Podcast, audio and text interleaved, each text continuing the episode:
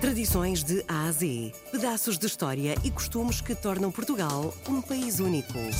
De segunda a sexta, vamos celebrar a memória, a cultura e as tradições tão nossas. Tradições de A a Z, na RDP Internacional, com Salomé Andrade. Por meio do século XX, as casas portuguesas, e em especial até as casas minhotas, tinham uma tradição que era ter um galo na, no sopé da falda da lareira, que era precisamente por causa de trazer bons algouros, como diz o povo, felicidade e abundância para aquela casa.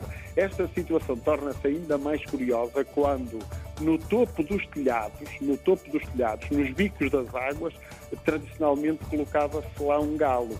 E mais curioso é ainda quando nos cataventos, aquilo que indicava a direção do vento, as pessoas começavam a pôr, a pôr um galo porque acreditavam que o vento que, que passaria a soprar na direção da felicidade e da abundância. Isto são particularidades que estão indexadas ao galo e ao galo de Barcelos, que são extraordinariamente curiosas.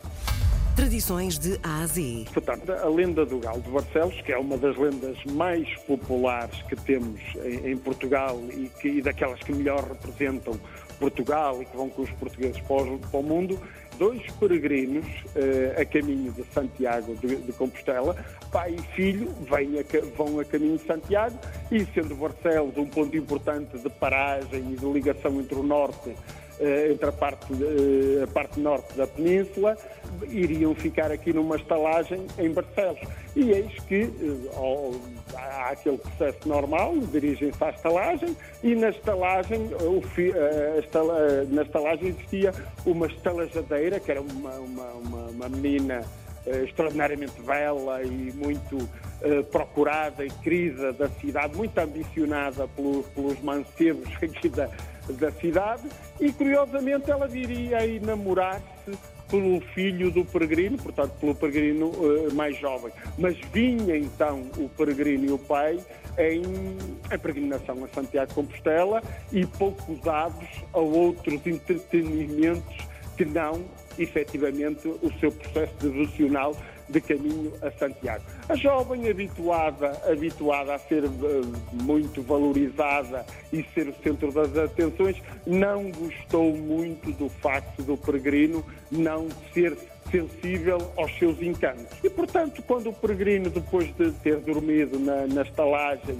se preparava para se retirar rumo à sua peregrinação em devoção a Santiago, coloca-lhe uns talheres de prata no, no, bolso sem que ele desse uh, por isso. Portanto, o peregrino está, está, está de saída e eis que ela uh, dá o alarme uh, que tinha tinham sido roubados uns talheres extraordinariamente valiosos que eram do pai e, portanto, e comunica às autoridades e, atribui esse furto exatamente ao peregrino eh, que pouco tempo depois é, é preso pela, pelas autoridades.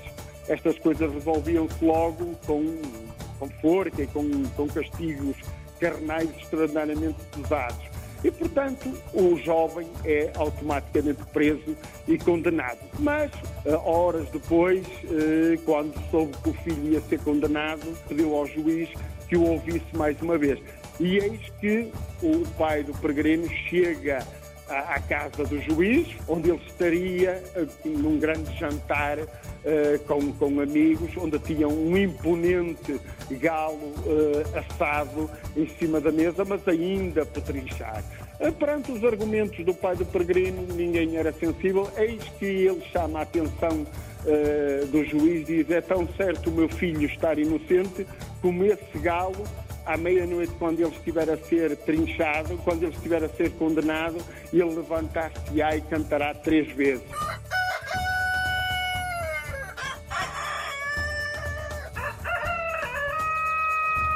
Por entre risos e gozo, o que é facto é que ninguém naquela mesa tocou no, no galo. E eis que na altura que o peregrino estava a ser enforcado, o galo levanta-se efetivamente e canta às três vezes para espanto de toda a gente, e eis que o próprio juiz corre em direção à forca e repara que o peregrino, o nó deslaça e o peregrino não morre.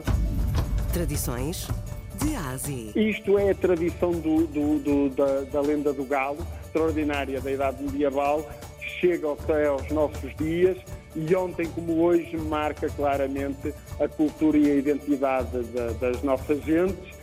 E acima de tudo é um veículo que espalha Portugal e Barcelos por este mundo.